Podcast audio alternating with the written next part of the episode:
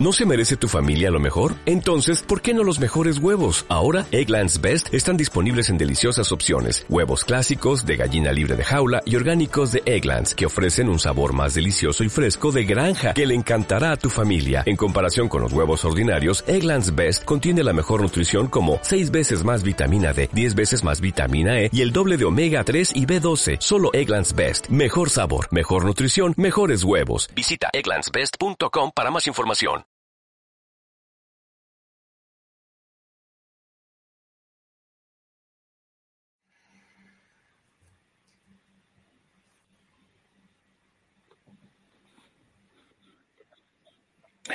Ya, estamos a puntito, dijimos que a las 7 y, y falta pues segundos para que sean las 7. Así es que, mm, bueno, como ya hemos dicho en Facebook, hoy contamos con dos invitados, dos amigos de, de lujo. O sea, eh, algunos ya los conoceréis, eh, otros posiblemente no, pero bueno, va a ser buena, buena ocasión para que los conozcáis. Eh, empezamos por Miguel Ángel Parra. Miguel Ángel Parra eh, es, una, es un amigo mío, lo conozco desde hace muchísimo tiempo, eh, que ha escrito varios libros, mm, es muy amante de todo el mundo de Jim Henson, eh, bueno, y de muchísimas otras cosas musicales, que fue también lo que en principio nos unió. Eh, fue de los primeros, no sé si digo alguna burrada, pero que eh, estuvo metido en el, el Rocky Horror Picture Show de España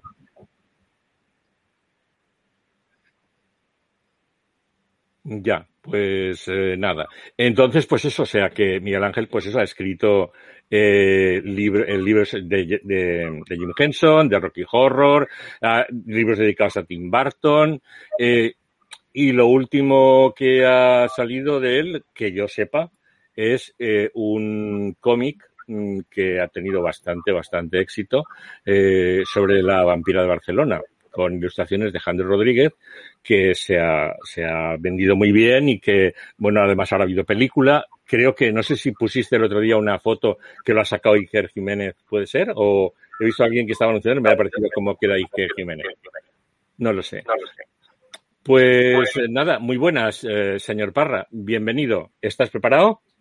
Sí, estamos preparados. Ahora empezando aquí la cuenta atrás. Muy bien. Que, que salgamos nosotros. Pues Hola. ya estamos, ya estamos en el aire. Hello, Miguel Ángel. Vamos.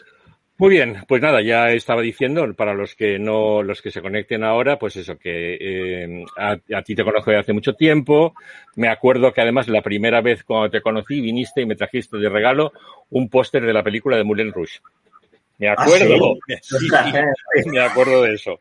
Eh, y bueno, pues eso que, que eh, te, te, mueves bastante en el mundo de, del cómic, bueno, y en muchas cosas has sido eh, jurado, bueno, bueno, muchas cosas. Eh, solamente me voy a centrar en que eso, pues que has, que has escrito varios libros, pues eso, sobre el universo de Jim Henson, sobre el Rocky Horror, que estuviste metido en todas las producciones que se hicieron aquí en España al principio. Bueno, de, la, de, de las proyectos de las películas, ¿eh? de la película, no, no en teatro. Ya, ya, ya, de la, de la, del, del mix ese que decías, que además me decías que tenía que ir, que yo no he ido nunca, que decías que hay que ir con alguien que lo haya visto ya alguna vez. Bueno, es que pues. Da miedo. sí, sí, no, no lo acabo yo de tener claro. Y por otro lado, pues tenemos, aparte de Miguel Ángel, tenemos a Ángel de Quinta, Ángel de Quinta es de, bueno, no he dicho, Miguel Ángel es de Barcelona, Ángel de Quinta es de Sevilla, es profesor de historia en la Universidad de Sevilla y que también ha escrito libros como Lecciones de Cultura y Civilización Española, que también escribe en su blog Stage Door, que hace mucho que no le veo ya cosas. También ahora escribe en, en la editorial, en la editorial Acto, Acto Primero. Y nada, pues eso, lo que nos une a Miguel Ángel, a Ángel y a mí, pues es el amor por los musicales, ¿no? Y por el cine. Y nada, pues eso, pensé en ellos para hablar de Jerry Herman. O sea, porque como mmm, sé que a ambos les gusta y a mí también, pues pensé que era una buena ocasión para juntarlos y, y hablar como una, una tertulieta entre amiguetes, eh, hablando y comentando las vivencias o las experiencias que hemos tenido con esto. Eh, hablar de Jerry Herman, mmm, pues eh, me llama la atención porque para mí es un compositor que siempre da una, en sus musicales tiene siempre un toque de de lo que dirían los franceses, lo, de joie de vivre, la, alegría de vivir, el buscar el, el, el, lado positivo de las cosas, el vivir el presente, mm, y, y, es un, tema que me toca muy personal, ¿no? Eh, Jerry Herman nació en el año 31 y desde pequeño aprendió a tocar el piano con su madre, que era una cantante y pianista que acompañaba a su marido, que era profesor de gimnasia, y organizaban juntos actividades en hoteles y en campamentos de verano. Jerry estuvo en algunos de los campamentos estos hasta que cumplió 23 años, iba con sus padres y participaba en ellos montando producciones de musicales como Oklahoma o Filian Rainbow, El Valle del Arco Iris se llama la película. Sus padres eran amantes del teatro musical y lo llevaron desde pequeño a espectáculos de Broadway. Y él se aficionó rápidamente al género. A los 17 años, Jerry Herman conoce a Frank Loesser, el autor de Guys and Dolls, Ellos y Ellas, o Cómo triunfar sin dar golpe, y le muestra algunas canciones que había compuesto y Frank Loesser le dice que está muy bien, que no se lo deje y que siga mmm, trabajando en el tema de la música. Cuando termina los estudios en la Universidad de Miami, se va a Nueva York, donde produce espectáculos de variedades en los Broadway con canciones compuestas por él. Actúa como pianista de jazz en un club de, de Nueva York y le encargan en el año 57 un espectáculo y escribe un libreto y canciones de un espectáculo que se llamó Nightcap, que estuvo dos años en cartel. Su siguiente revista, revista también fue Parade, este año en el año 60, año en el que debuta en Broadway con una revista llamada De la A a la Z. Y entonces le proponen eh, que escriba una revista para conmemorar la creación del Estado de Israel, el judío. Y mmm, compuso Milk and Honey, que se estrenó en el año 61 y, curiosamente, es nominado a cinco premios Tony. Y de allí, claro, de allí ya el salto directo a la fama con sus musicales de éxito, para los que es uno de los pocos mmm, compositores que no escribe la música y otro le escribe la letra. Él escribe música y letras. Y ya nos vamos al año 64, el año 64 con su bombazo, que es Hello Dolly. Hello Dolly está basado en la novela de la casamentera de Thornton Wilder. Eh, y la escena Carol Channing. Hubo muchas, eh, mmm, se pensó en muchas actrices para que lo hicieran y al final fue ella la que creó el personaje de Dolly Levi, por el que siempre se lo recordaba. Eh, se dieron más de 2.800 funciones, ganó el récord de permanencia de un musical en Broadway, aparte de ganar 10 Tonys, y fue un récord que mantuvo hasta el año 2001 cuando llegaron los productores. Casualmente, su gran rival en la ceremonia de ese año fue el musical Funny Girl, que no consiguió ningún Tony. Y curiosamente, cuando se llevó el musical al cine en el año 69, se escogió a Barbara Streisand, una decisión que fue muy criticada porque tenía 26 años y aparentemente era demasiado joven para el papel de una viuda bastantes años viuda. El tema principal lo graba Louis Armstrong, que desbanca del número uno de las listas de venta a los Beatles, tras 14 semanas consecutivas. Y Louis Armstrong aparece en la película cantando el tema a dúo con, con Barbara Streisand. Dos de sus canciones, Put on Your Sunday Clothes y If Only Takes a Moment, se incluyeron en la película de animación Wally, -E, teniendo un papel muy destacado en el argumento del film. Before the Paris Passes By fue un tema que escribieron Charles Strauss y Lee Adams, a los que el director Grover Champion invitó para ver cómo podían mejorar el final del primer acto porque no lo acababan de ver. Pero Jerry Germán, enterado de que eh, estaban maquinando alrededor de él, se presentó con una canción que se llamaba igual, Before the Paris Passes By, la escribió él y con, la que terminaba el primer acto. Y eso tuvo algún problema porque Charles Strauss y Lee Adams amenazaban con demandar a la producción por haber tomado su idea y tras ocho años de litigios, finalmente la canción en la Sociedad de Autores Americanos figura como de Adams, Strauss y Herman como coautores. Y bueno, pues nada, ahora ya, eh, además creo que Hello Dolly pues será posiblemente el musical que conoce más todo el mundo porque se llevó al cine con, con eh, Barbara Streisand y aparte se ha hecho también en teatro en España con Concha Velasco, eh, que también tuvo mucha historia, volvió mmm, varias veces, creo que por hasta la camisa, pero bueno, eh, a ver, ¿qué, ¿qué, recuerdos tenéis vosotros de, de vuestros Hello Dolly? ¿Cuál sería vuestro favorito? Yo nací con Hello Dolly. Me voy a echar todos los años encima que tengo, Paco, pero yo nací en el 64 igual que Hello Dolly. Ah, muy bien, muy bien. Y... Yo decir el que viene en el Open Air. Probablemente haya alguno mejor, pero tampoco he tenido la oportunidad de ver muchos. Ese, pues el, ¿No sé si yo, lo vimos juntos? Yo el del Open Air, no lo, yo no lo vi el del Open Air, pero sé que tuvo unas críticas fenomenales y que se rumoreó incluso que iba a ir al West End, pero yo ese no lo he visto. Pero ver, ese, el de la, el de la el de Concha, Y El de la concha, sí. ¿Y tú, Ángel? Yo no vi a Bert Miller, Bueno, pero... Miller. pero vi a Bernadette Peters. Y además no la vi una vez, la vi dos veces porque fui un martes y volví el sábado. Me escapé solo el sábado. Mis amigos me dijeron que estaba loco, pero fui a verla otra vez. ¿Y también estaba, con ella seguía el David High Pierce o no? No, estaba Víctor Garber. Ah, bueno, bueno, Lo agradecemos, bueno, me encanta ese actor, me encanta la voz que tiene, me gusta David Hyde Pierce también, pero, pero la química que había entre Peters, que ha trabajado muchas veces con Víctor Garber, para mí, mm. Ya, yo, La, la cover era Donna Murphy, ¿no? Me parece. ¿eh? Pues que la cover de Midler era Donna Murphy, creo, ¿no? Sí, eh, de Miller era Donna Murphy, de hecho hay una grabación que corre entera por ahí por, por eh, YouTube, y esta es la función incompleta con Donna Murphy. Que seguramente será una aproximación al personaje muy diferente, porque Bert Midler lo hacía. mucho- a mí, me- lo poco que he visto por ahí en YouTube me ha hecho gracia, pero había mucha gente que se quejaba que era excesivamente cómica, ¿no? En el papel, que a mí no me parece mal para el papel de Dolly. Entonces había gente que decía que Donna Murphy estaba, que daba más el personaje. Sí, Donna Murphy es más elegante, Donna Murphy es mucho más... eh, pero también es más alta, no le pega tanto. El físico, el físico de, de Ben Miller es perfecto. Y el de Bernadette Peters es perfecto. porque Peters conserva el tipito que tiene, es súper coqueta, es súper enreda, es muy pasiva, aparentemente, porque Bernadette Peters, si la ves en un escenario, llega siempre como si no le importara mucho lo que va a hacer. Yo la he visto en Folies y la he visto en, en dos o tres cosas. Ah, bueno, en Gypsy. Pero de pronto llega un momento en el que te atrapa de tal manera, no se sabe cómo, con esa vocecita de gata que tiene, y, y se llevó muy bien, se llevó realidad su terreno. Muy bien.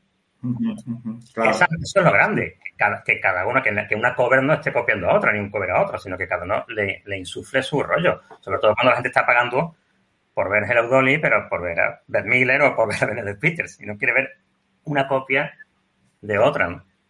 Claro. Y ya si hablamos de Carol Channing, que no la hemos visto ninguna, imagínate, o sea, no hay nadie que pueda hacer algo como hace, como lo hace Carol que Channing. reconocer que ha- con los años la he entendido y me encanta, pero al principio de todo, cuando escuchaba el CD decía, ¿pero quién ha contratado a esta señora para cantar Hello Dolly?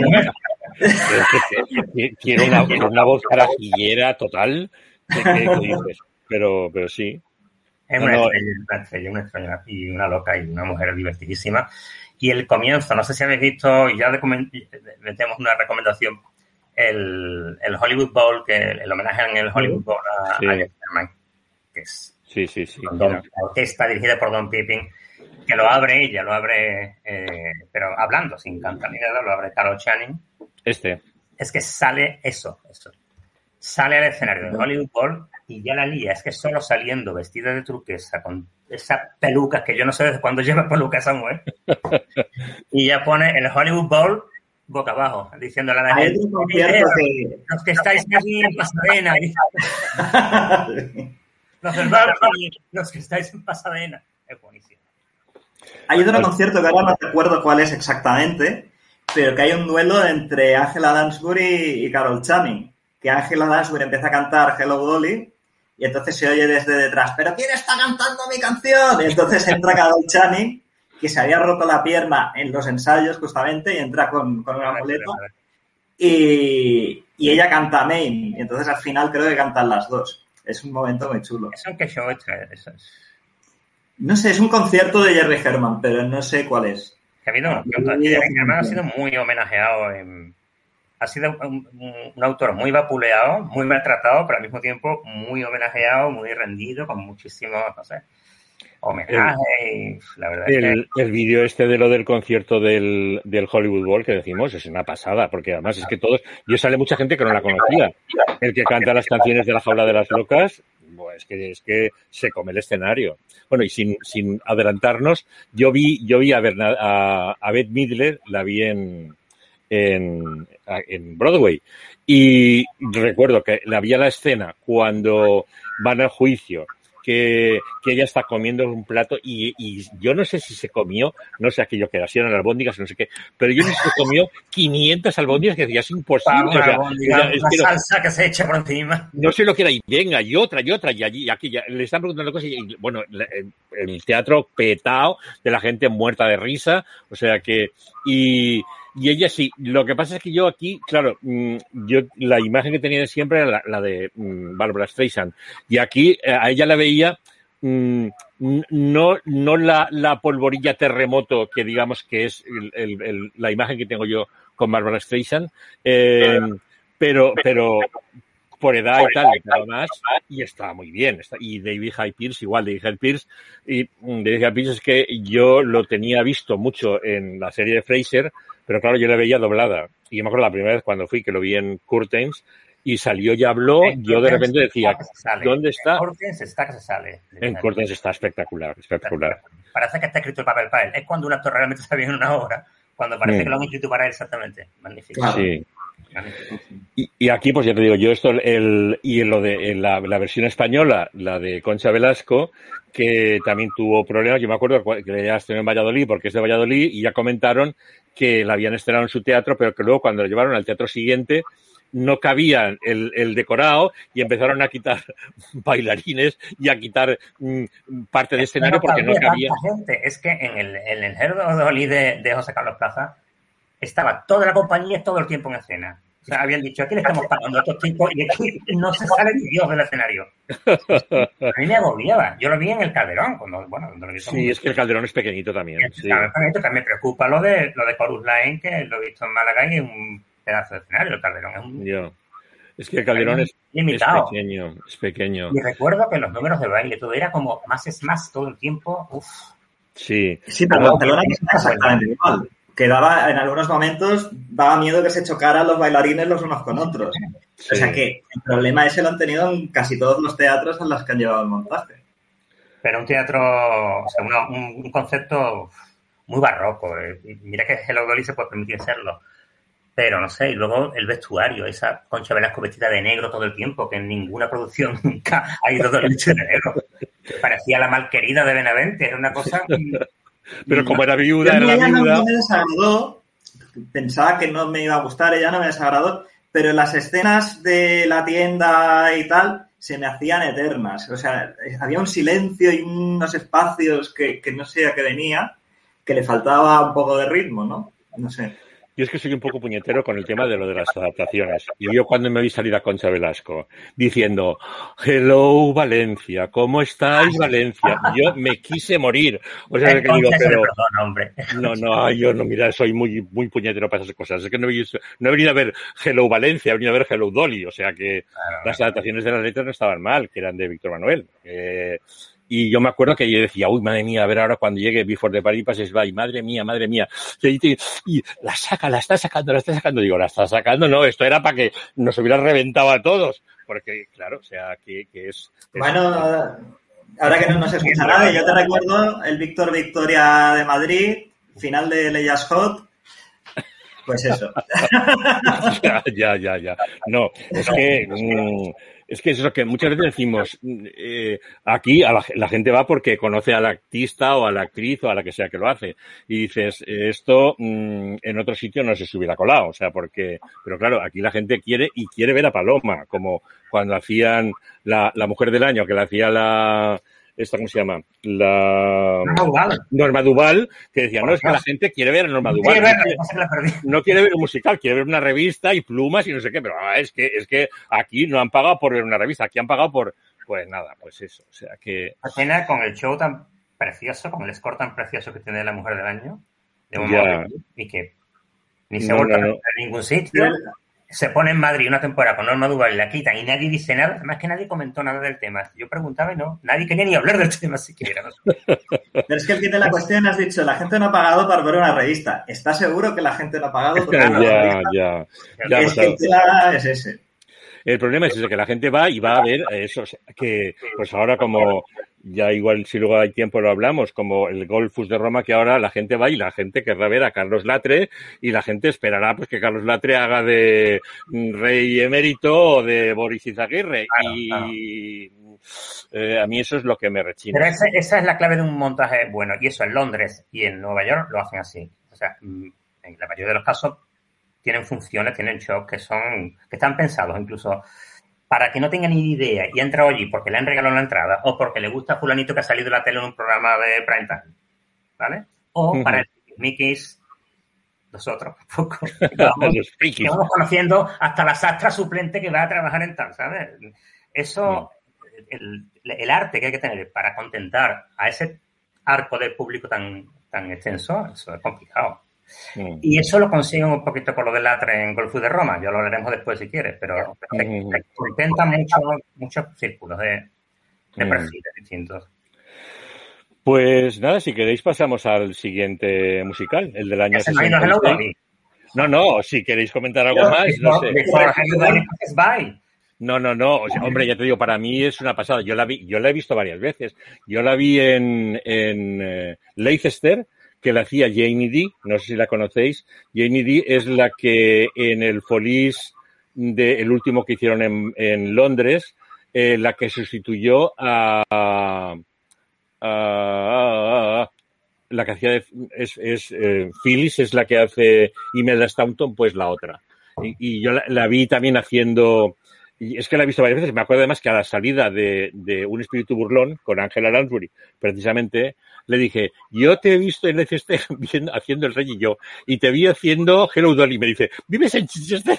En Leicester yo digo, no, no, no, yo vivo en Valencia, pero en España, pero que... Y la verdad es que es muy buena, o sea, cantando y, y ya te digo, y el montaje de, de de Leicester estaba también muy bien. O sea que yo, yo, que recuerde, he visto el de Leicester, he visto el de La Concha, que lo vi varias veces, he visto el de Beth Midler y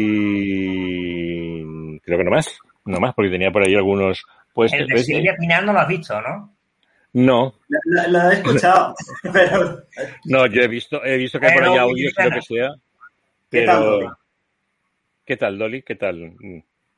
No, la adaptación y tal, ¿qué? ¿Cómo suena? Eh, yo lo recuerdo bastante mal. Lo tengo por ahí en un CD medio pirata, pero no. Yo lo tengo también. No bueno. bueno, ella es graciosa, tiene una voz graciosa. Sí. investigando el otro día, lo ha hecho Daniela Romo recientemente. Justo antes, mm. creo que se interrumpió por la pandemia en México. ¿no? Mm. Daniela Romo, Dolly. O sea, ¿quién no ha pasado por Hello Dolly? ya. No, lo que, lo que sí que es cierto es verdad es que el el um, musical um, se presta y, claro, ha tenido um, mucha publicidad a raíz de pues, haberlo hecho en película y tal. Y aquí, claro, yo creo que Concha vio, Concha quería hacer el Sunset Boulevard, pero el Sunset Boulevard no le daría para, para pagar los derechos para hacerlo. Y, y, nada, hizo el Hello Dolly, bueno, que se arruinó con el Hello Dolly. Eh, y ella decía, yo creo que recuerdo que vino aquí a Valencia, llenó todas las funciones y prometió que volvería. Y volvió, y además ella lo ha dicho, dice, yo con ese, con ese musical perdí dinero, pues a lo mejor lo que estamos diciendo, que a lo mejor no hacía falta que salieran 20 no sé cuántos bailarines en escena, ¿no? Pero, pero pues nada, pues. Pero eh, si perdió dinero la película de Jim Kelly. Sí, es que la película de Jim Kelly tam tremendo. también. Eh... Y luego, de, con el tiempo, la película se ha revalorizado, se ha, ha, tenido una doble y triple vida, pero al principio fue mortal. Pero yo creo que es la gente es, le pasaba lo contrario que a Paco, y me parece que tú has hecho lo mismo, ¿no? Que vosotros, cuando visteis la obra, habíais visto la película y os chocó la diferencia del personaje pero la gente que había visto antes la obra y después la película no lo identificaba con, claro, con la producción, ¿no? Entonces yo creo que eso es lo que hizo que no funcionara bien la película. Claro, y que era, y que era para, para los años 70 música demasiado clásico, ¿no? Mm. sí, ya. Estábamos ya tocando los 60. Demasiado... A mí me parece maravilloso ahora porque me gusta muchísimo la música clásico, pero se considera Hello Dolly como la última película, la última gran película musical al estilo del Hollywood clásico. Sí, porque de hecho la siguiente peli de, de Jim Kelly, si no es la siguiente de las que hizo después, era Xanadu, que ya eso ya era otra cosa totalmente distinta. En medio hizo lo de Jack Demi de los eh, del este, de las eh, Mademoiselle de, de siguiente es, es, Pero, pero piensa que el año, el año que que, le, que nominaron a, a, Hello Dolly a los Oscars, que participó en los Oscars, el premio se lo llevó, se lo llevó Cowboy de Medianoche. Claro, es que era el cambio de los tiempos, ¿no? Nada que ver. O sea, una grandísima película, pero... Eh,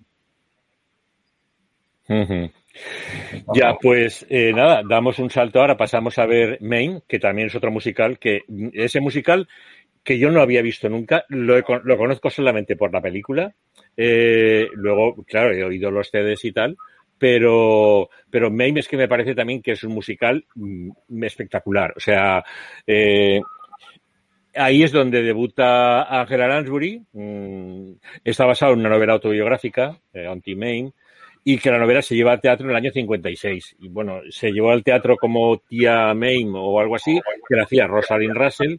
Luego, cuando se hace el musical, eh, se barajan varias candidatas y al final recae en Angela Lansbury. Pero la Angela Lansbury, que ahora pues todo el mundo o es mucho más conocida pues por haber hecho, se ha escrito un crimen o por haber hecho, haber doblado lo de la Bella y la Bestia o haber hecho más películas, en aquel momento pues decían que no tenía suficiente tirón y metieron para que lo hiciera a Lucille Ball.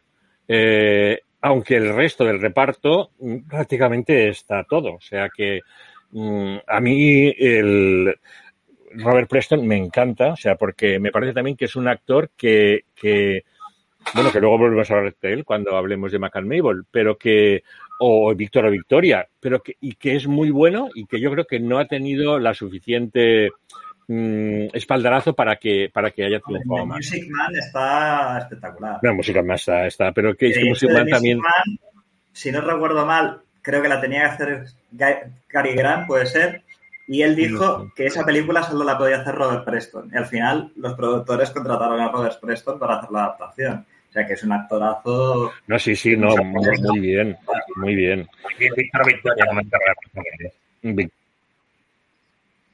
Eh, está fenomenal el, el, yo te digo, él en Víctor Victoria está estupendo, pero es que en lo que dices en Music Man, yo me acuerdo cuando vi Music Man, bueno, que la vi con Paul eh, en la reposición anterior que hicieron, me acuerdo que la vi y cuando la vi dije, esta, luego, que entonces no conocía a Jackman, dije, es que Jackman es un papel perfecto para él, porque el papel ese que tiene de embocador liante y tal le va de cine.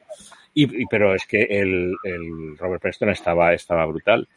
Y aquí, bueno, yo sé que eh, Angela Lansbury es la que hizo Maine, eh, la, la, vi la película, la película me encanta, tiene canciones, el, la de It's Today otra vez, o sea, es el, es el ahora, es el momento de ahora, es el, es el vivir. Me parece, me parece brutal. Tiene el, el, la que le canta al sobrino, ¿no? Hijo Walk into My Life. El, el número de, la, de, de ella con, con la B. Arthur, el de Bason Buddies, que es también. Eso es. Eso es. Canela, canela. A mí es el musical de, de James Herman favorito, o sea, es el más divertido para mí. Sí, ese yo ya te digo, no sé, porque se rumoreó que lo iban a hacer en Londres y creo que lo hicieron en, no sé si fue en Chichester o en un sitio de estos, diciendo que iba, eh, al final iba a llegar a Londres, pero no llegó. O sea, es una pena. Y luego tiene el clásico, la de We Need a Little Christmas, que también es una, una pasada.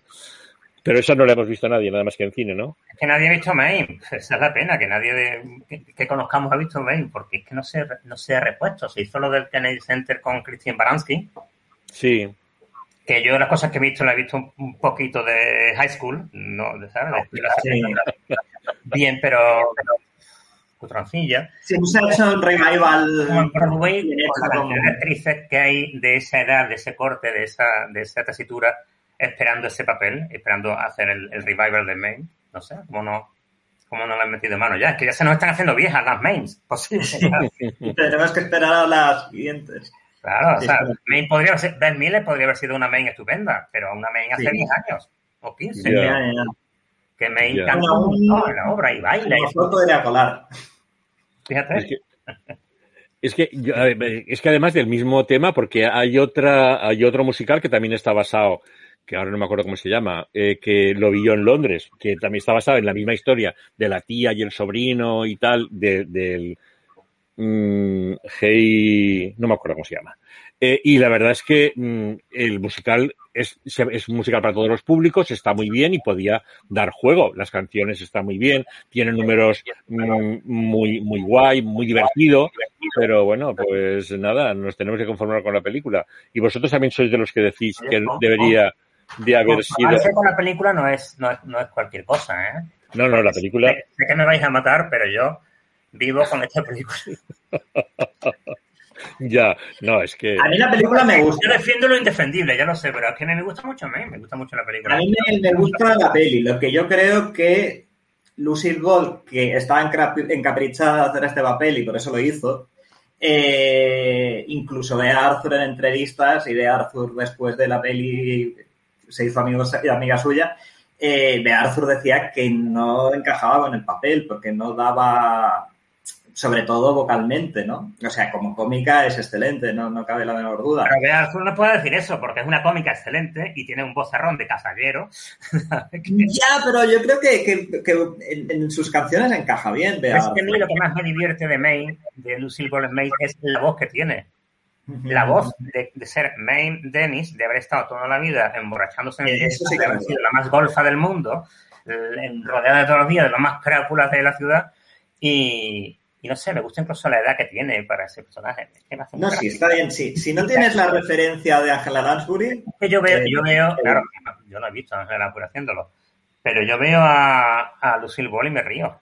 Sí es que me, hace gracia su cara, no sé. Y tampoco yo he visto tanto ni en los programas que yo de los Lucy.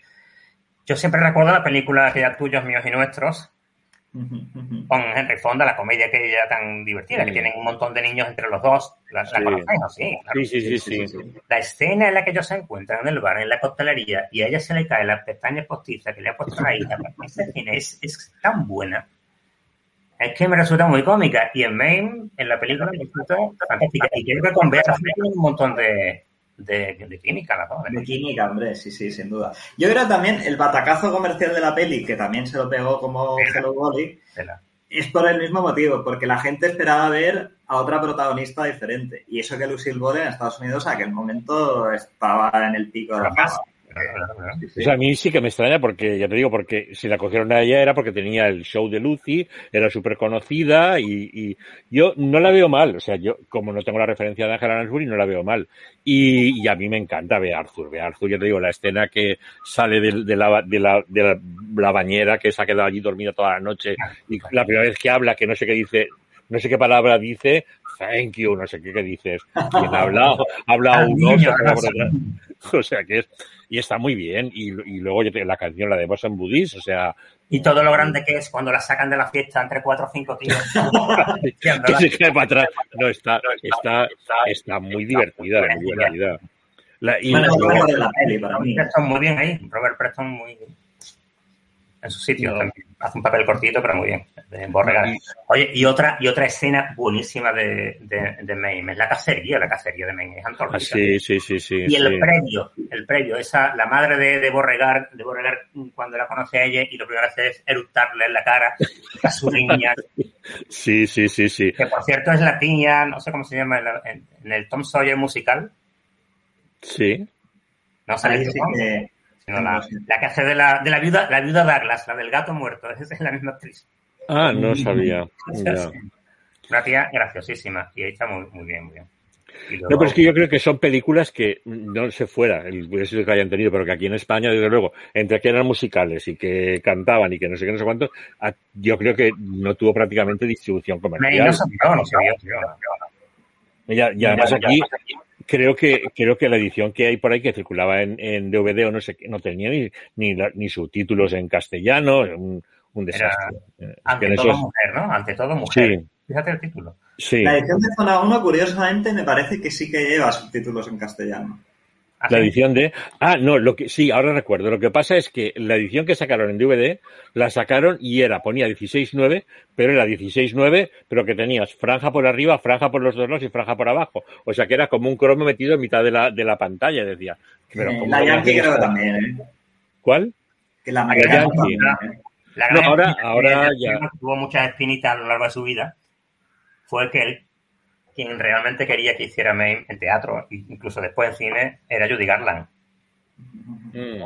No, no, escribieron Main para Judy Garland, pero él siempre... Y, cuando me parece que fue en una sustitución, cuando iba que había que reemplazar a Angela Lansbury, la, la tuvieron que, no sé si se tuvo, la tuvieron que ingresar, a Judy Garland, pasó algo así. En fin, que la desestimaron por completo para hacer el papel, para sustituir a la Lansbury y, y hay una frase graciosa que dijo Jerry Herman sobre esto, que era The Man That Got Away, como la canción de Ha nacido una estrella de, de The, the Man, The Man, The Man That Got Away, The Man. Away, porque era The Man That Got Away. Ya, ya, ya, ya, Porque además, cuando se hizo la película, creo que no sé si ese mismo año o un poco después, había muerto, o acababa de morir, sí. Mm. Le escapó, nunca trabajó con ella. Quiso trabajar, pero no pudo. Bueno, pues eh, ahí tenemos dos exitazos de él, que fue el, el Hello Dolly y fue el Main. Y luego, ya habiendo ganado premios y todo el rollo, estrenan en el año 69, es cuando estrena Dear World, y Dear World también se pegan un batacazo espectacular. O sea, la pobre Ángela yo siempre recuerdo cuando dice que le, la buscaron para hacer un musical, ¿no? Es de un, de un chico joven que empieza, no sé qué, se llama Stephen Sondheim y tal, y, y un musical Anyone Can Whistle, y dice, y estrenamos, y no sé si hicieron tres funciones o diez funciones, y tuvieron que cerrar, dijo ya, dice, bueno, dice, se ha acabado mi, mi carrera teatral, se ha acabado mi carrera musical, se ha acabado todo, ¿no?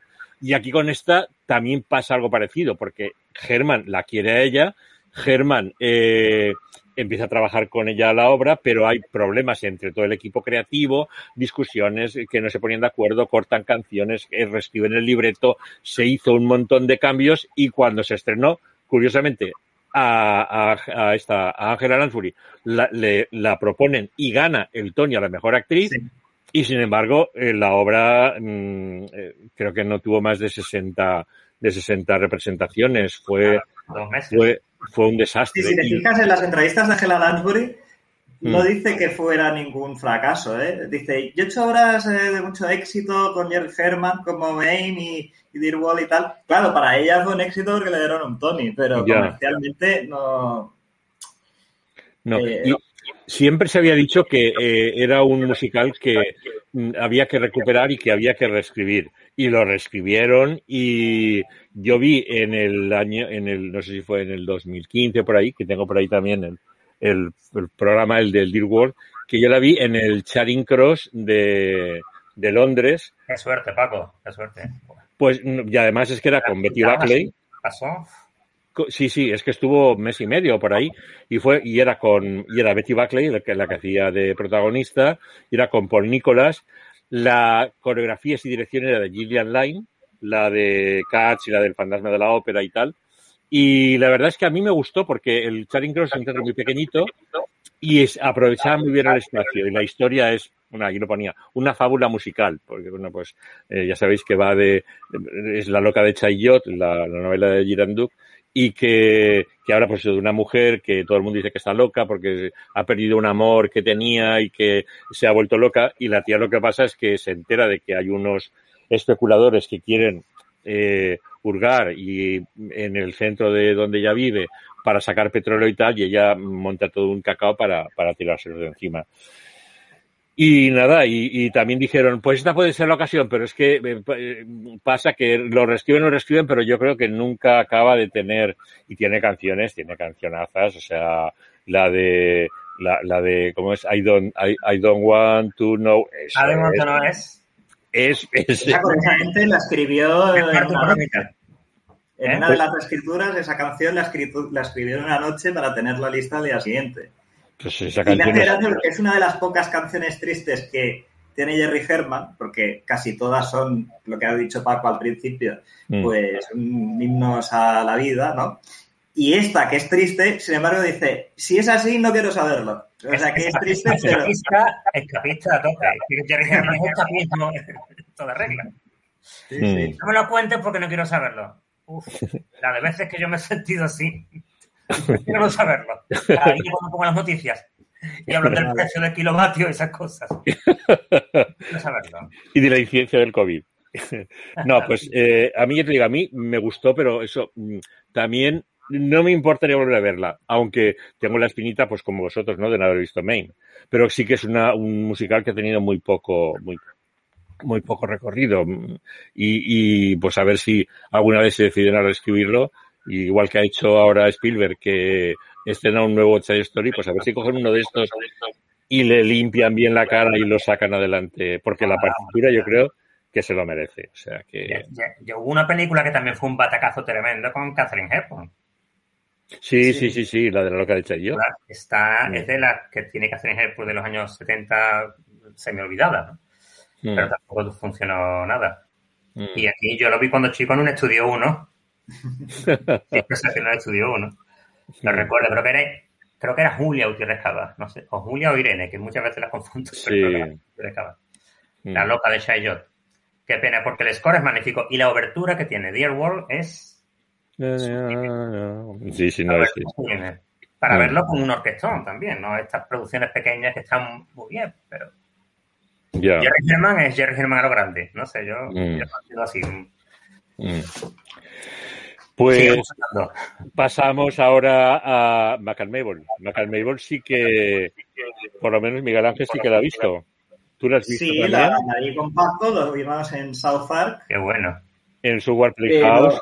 Mm, que me acuerdo que Sabina decía, yo cuando entro aquí he visto este teatro, digo, como no me hagan un tap Traversa Away aquí bien, y bueno, y salimos, salimos flotando. Se o en las mismas narices. sí, sí, sí. Las tenías las cosas que hace el software son excelentes todas, como las Menier. Es raro que veas algo chungo. De verdad, son buenísimas. No, sí, no, eh, este, la verdad es que estaba muy bien. Y la actriz, mm, por ahí me ha salido todavía el, el programa, ahí lo tengo, el de Mac and Mabel. O sea, mm, la verdad es que estuvo muy bien. La partitura, eh, claro, yo había leído un poco por encima por qué era, pero claro, es que te está tocando el mundo del cine, eh, eh, la historia, y la historia sí que es una historia. Esta no es una historia alegre, simpática, divertida y positiva como eran las, las de antes, ¿no? O sea, aquí te está sacando la historia de los principios del cine mudo con Max Sennett, que es un director que la descubre a ella, que es una camarera en un pueblecito de tal, le da un papel, ella eh, entra muy bien en cámara, ella se convierte en una primera figura y, ella se enamora de él. Pero ella se enamora de él, pero él está enamorado del cine y ella pues siempre va un poco como a, reculas de, él y, y, al final pues se tira a las drogas, al tal, tiene un final muy mal. Pero el enfoque que le dieron en el software Playhouse, yo me acuerdo que entramos y decíamos, madre mía, que no conocíamos el sitio, esto cuánto polvo tiene, es que es, que el polvo, pero es que había polvo en el ambiente, que estaba flotando claro, en el Claro, pero es que te estaba simulando que era eh, que entraba en, en los estudios después que había estado cerrado durante no sé cuánto tiempo y entraban y además salía Frank Capra, o sea, claro, y era todo el mundillo ese de, de del, del, del cine, del, del, cine mudo. Me parece que también la partitura tiene también eh, ese, esa, esa música de los, de los Keystone Cops. Eh, luego tiene el, el temazo. Bueno, bueno, además, hablando de Bernadette Peters, fue donde Bernadette Peters debutó.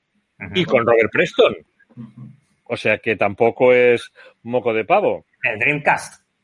Sí, sí, sí, no, es, una pasada. El Time Lo que no sé yo si esta versión que vimos es la versión, supongo que sí, con el guion reescrito, porque la versión de Broadway, cuando la trasladaron a Londres, se reescribió el guion casi al completo, para que intentar que funcionara dejando las canciones.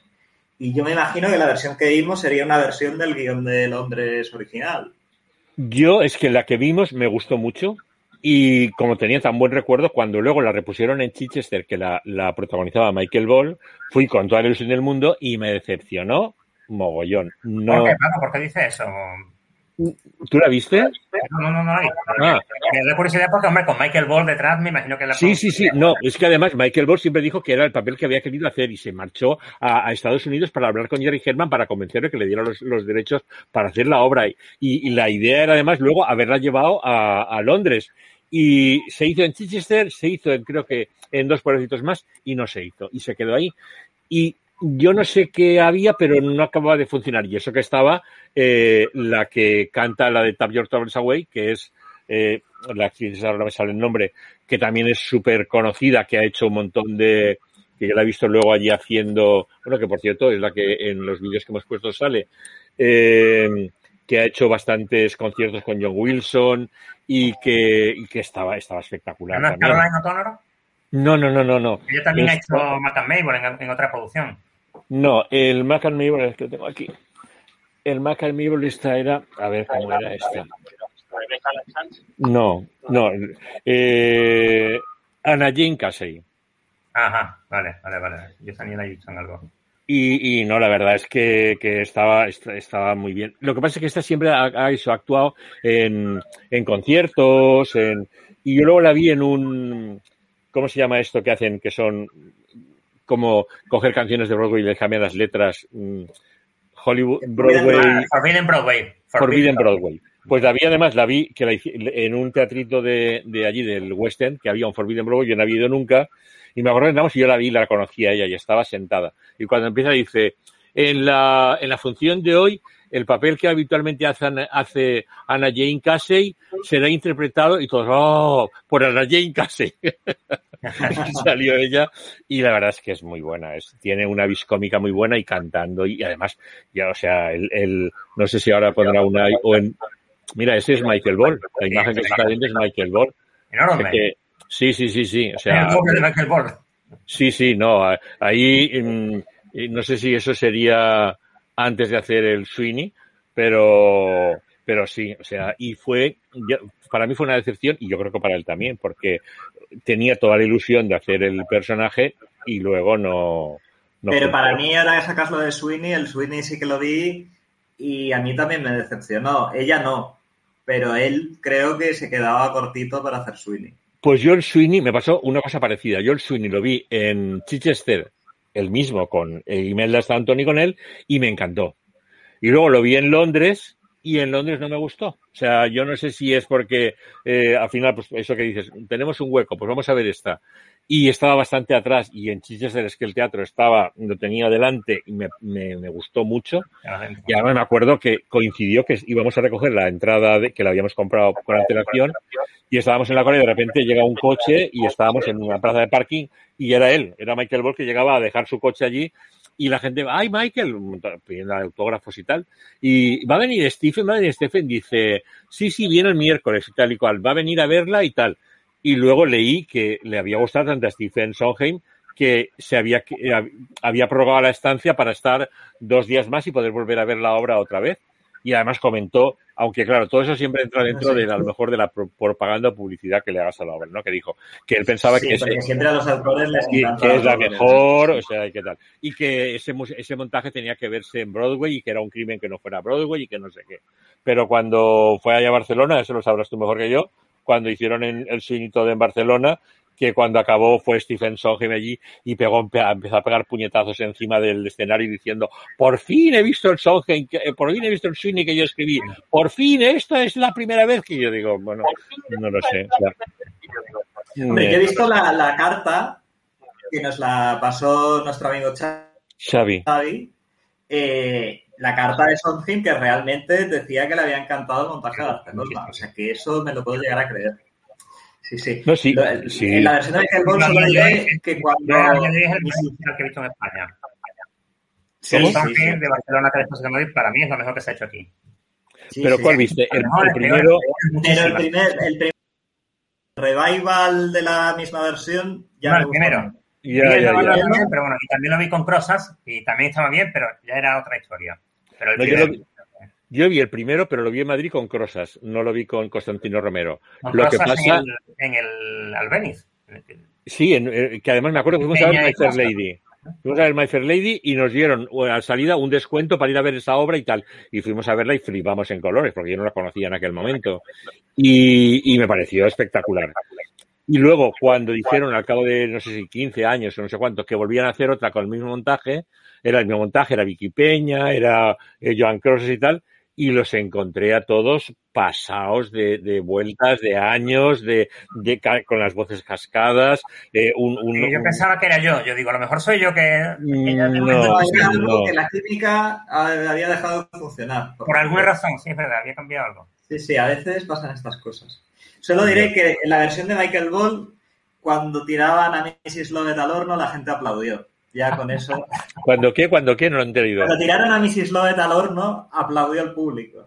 Que eso no haya pasado, que eso nunca. Y Michael Bode en el Stage Tour, cuando salió, le preguntó a la gente, ¿y por qué aplaudió la gente cuando han tirado a Mrs. Lodet al horno?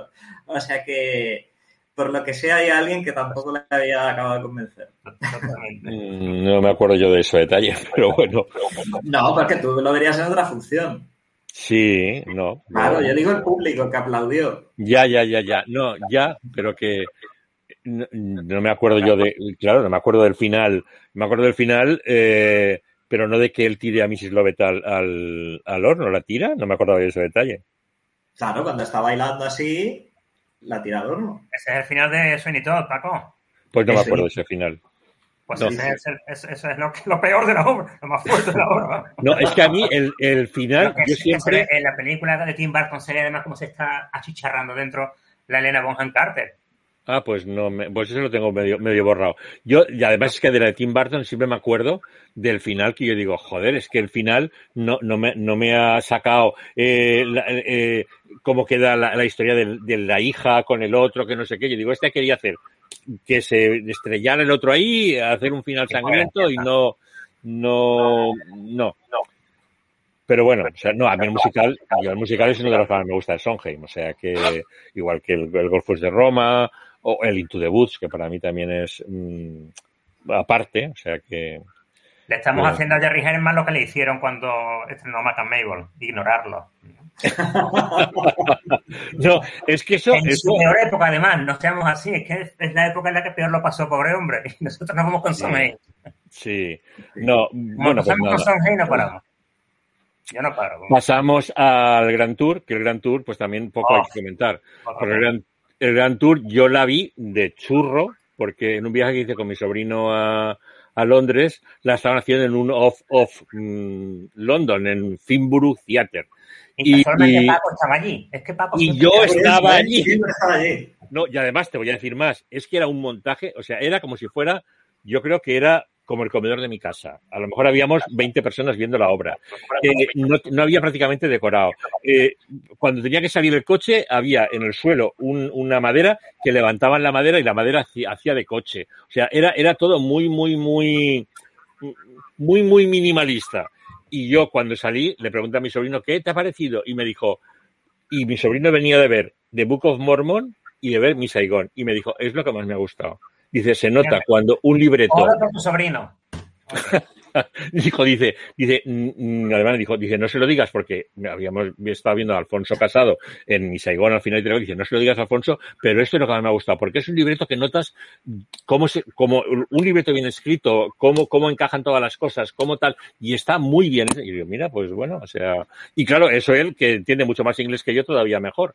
O sea que, pero el musical eh, sí que tiene alguna canción que está bien eh, y el musical se le podría sacar partido, pero también fue mm, otro fracaso. También, que también es una cosa que hace un poco a, la fuerza a Jerry Herman, porque es una idea del guionista de Mac Mabel, del guionista original, hmm. que le, le, dice, hagamos este musical, y él no quería, pero como era amigo suyo, al final lo hizo, ¿no?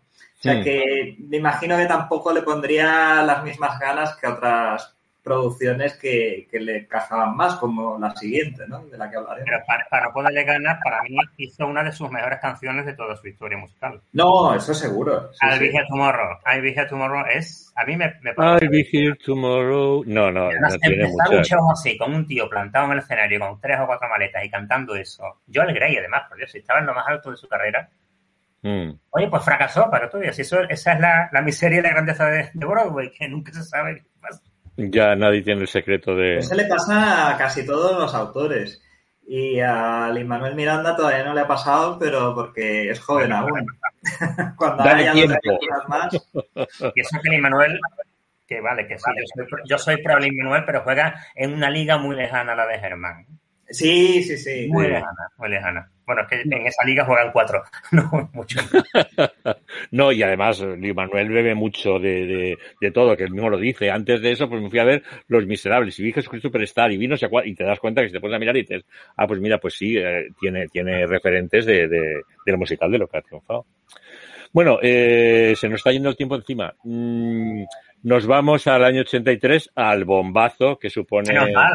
Menos mal, por Dios, pobre hombre. ¿Por qué? ¿A quién? Claro. Ah, no, pero es que además Este además tiene, tiene chicha, La Jaula de las Locas. La Jaula de las Locas, eh, todo el mundo conocerá por la película. Mmm, que la película está muy bien, eh, pero que yo siempre digo que se perdió una oportunidad de oro de, de, que no hubieran hecho el musical, porque teniendo a Robin Williams y teniendo a Nathan Lane, o sea, es que, es que por favor, esto, esto es un crimen qué brutal. Dios mío, qué sufrimiento. ¿Por qué nos privaron de eso? Y la película es a Mike Nichols, a Mike Nichols que sin darse sí, cuenta que es director de teatro. Sí, sí, sí, sí. La película o sea, está elegida con canciones de Sonce. Sí, con canciones No, es que Ahí no. de fondo, de No, manera. no, pero es que es- ahí está la, la gracia, que es lo que, lo que, o sea, él había estado bastante tiempo sin, sin estrenar y de repente vuelve con esta obra y es lo que he dicho yo siempre, que La jaula de las locas es el, el, el talón de Aquiles de, de Sondheim o el némesis de Sondheim, porque cuando la estrena eh, compite ese mismo año en los Tonys con Sunday in the Park with George Y pierde. y gana eh, y pierde Sondheim y gana a mejor musical, a mejor partitura y a mejor libreto eh, La jaula de las locas.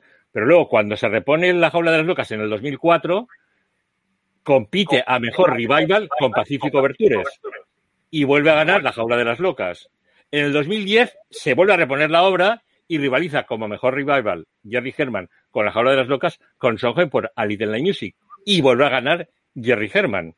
O sea que eh, esta es, y encima van a hacer la película y llaman a Sondheim para que escriba unas canciones porque no han comprado los derechos Pero a para mí hacer es que lo que me parece curioso es que no que lo llamen, sino que acepte él. Exactamente, es que por culo, o me ha estado, a ver, que esta obra me, me ha estado fastidiando cada vez que he ido, me ha, me ha tumbado, me ha tumbado, me ha tumbado, y ahora vienen y me dicen que escriba una canción yo para, unas canciones aquí para que salgan aquí en el cabaret, que además las cortan, salen trocitos solo, casi no se oye, y, y nada, y él lo acepta y tal, y, y, y bueno, y la obra es un, es una maravilla, o sea, está fenomenal, en su momento es un bombazo porque gana seis premios Tony, estuvo cuatro años en cartel en Broadway, eh, era la primera obra en la que los protagonistas, primer musical que los dos protagonistas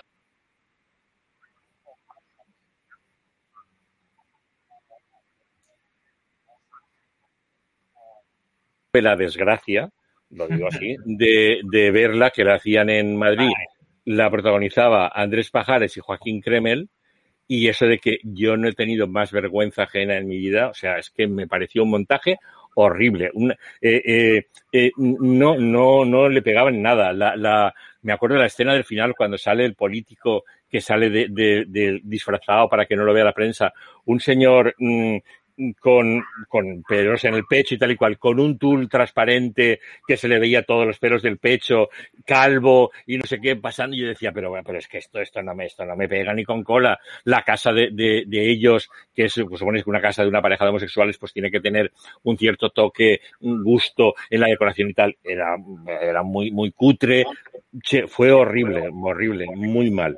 Pero yo creo que el error de la producción es el punto de vista, porque si coges a Pajares, que es famoso por los nefastos chistes de mariquitas y tal de las películas que hace, coges a este señor para hacer la jaula de las locas. Pues, ¿qué te va a hacer ese hombre con la jaula de las locas? Pues la sensibilidad que ha de tener el actor y, y supongo el director de la obra, pues no, no la transmite en, la- en el papel. No. Luego, la, la versión de Ángel Yacer, eh, a mí sí que me gustó. O sea, la versión que hizo en Barcelona, que luego la llevó también a Madrid. Y además yo la vi Pero con estaba los... tiempo en Madrid, ¿no, Paco? O sea, estaba poquísimo tiempo. En Madrid es que coincidió también otra vez con el tema del COVID. O sea, él fue a... Luego ha vuelto, creo, ¿no? A Madrid. ¿Cómo? ¿Es posible? que ¿Que a bueno, Madrid no la han vuelto a traer después? Mm, Creo que no. Creo que, que con el tema del COVID cerraron y dijeron que, que iban a aguantar, pero al final dijeron que cancelaban y que ya no iba a volver. Igual que también cerraron la de Anastasia y dijeron que estaban aguantando y al final dijeron definitivamente cerramos y no volvemos. O sea, que no, y esta la verdad es la había la gente. No, y además sac- sacaron CD y todo. eh, estaban él y Iván la banda, los dos muy bien. eh, y bueno, y, y la, la adaptación de las letras, mm, muy bien. Sí, no estaba mal. Yo realmente me esperaba una cosa muy diferente. Salí gratamente satisfecho de, de verla. Yo me acuerdo, yo no sé si sería, quiero pensar que no, pero me acuerdo que hay una, había una escena creo que fue la segunda vez que la vi cuando estaba, porque cuando fui yo era el cover de Iván la Banda y luego volví otra vez otro, otro, otro mes, no sé qué, y ya vi a Iván la Banda. Y la escena que, que sale el hijo, que la, la, el, no sé cómo está, el, el, el suegro, digamos, le está recriminando que cómo tiene una, cómo dice que son sus padres no sé qué, y coge el hijo y dice, quiero pedirte perdón, mamá, porque tú has sido mi madre y tal, y de, arriba del, del, del gallinero saltó alguien, ¡Bravo! ¡Gracias! pero, pero un grito desgarrador, ¡Bravo! Y yo digo, madre mía, digo, oh, oh, no sé, o sea, si le ha salido del alma, porque muchas veces me sorprende. La fibra, le mucho la fibra. no, pero es que está, está muy bien. Y ya se le estaba también muy bien. Yo creo además que mm, tocaba mucho eh, su historia y, y, se metió muy bien en el papel. Y, y bueno, yo creo que que es de lo más decente que se ha hecho aquí, afortunadamente, para borrar la horrorosa imagen que me produjo la de la de este, la de el, no sé si el nuevo, siempre el nuevo Coliseo o nuevo Apolo, no me acuerdo de la que hicieron Madrid. Sí, el nuevo Coliseo, la, mm, no, Molina. Sí, exactamente. Pasé, pasé y vi el cartel y estuve tentado, pero reaccioné a tiempo. Tuviste suerte, tuviste suerte. No, y yo luego vi, yo luego es que vi la de la Menier, la de la Menier, que en la Menier, que era con Philip Quast, con el Douglas Hodge, que, que claro que en la Menier, que, que estábamos allí, mm, todos como si íbamos en la sala, era una pasada, que luego la llevaron a Broadway, también a volver en Broadway. Y en Broadway, en vez de Philip Quast, era Kelsey Grammer. Pero la verdad, la verdad es que, bueno, también arrasó en premios y en toda la historia, o sea que... Sí, que además hacía los dos papeles, o sea, se los iba turnando. No, sé si lo... no Kelsey Grammer. Sí, sí, sí. Ah, no, Pero ya al final estuvo unos meses y en las últimas funciones que hizo, eh, una semana era un papel y otra semana era otro. Ah, mira pues. Se le va cambiando.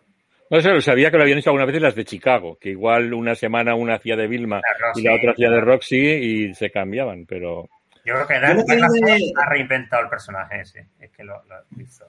¿Quién? Douglas Hodge, que creo que reinventó ah. el personaje de Alvin. Es... Sí, yo iba con un amigo y la novia dice, que yo la primera canción cuando sale ya maquillándose la canción de máscara, dice, es que se me saltaban las lágrimas, pero bueno, es que es viendo, viéndolo como maquillársela ahí delante es que, esa canción, es que esa canción, o sea, lo que es la, canción típica que te presenta un personaje al principio de una función, esa es un modelo. La Little Mo Máscara es un modelo de, de, descripción perfecta de un estado de ánimo, de un estado de ser, de un montón de cosas que, y él la aborda, el Douglas Hodge la aborda. De hecho, yo recuerdo en, en Broadway la gente enfervorecida. Y siendo Kelsey Grammer muchísimo más famoso, bueno, los aplausos, claro, los aplausos en esta función van para Alvin, evidentemente. ya, ya. pero que bueno, que allí también mueren mucho con la gente de la televisión. Ya. Uy. Pero una ah. obra redonda. Y hubo una producción que me habría encantado ver porque fue en el Marquis a lo grande, porque esta al fin y al cabo era una producción más pequeñita, que hizo Gary Beach. Y estuvo como un año así,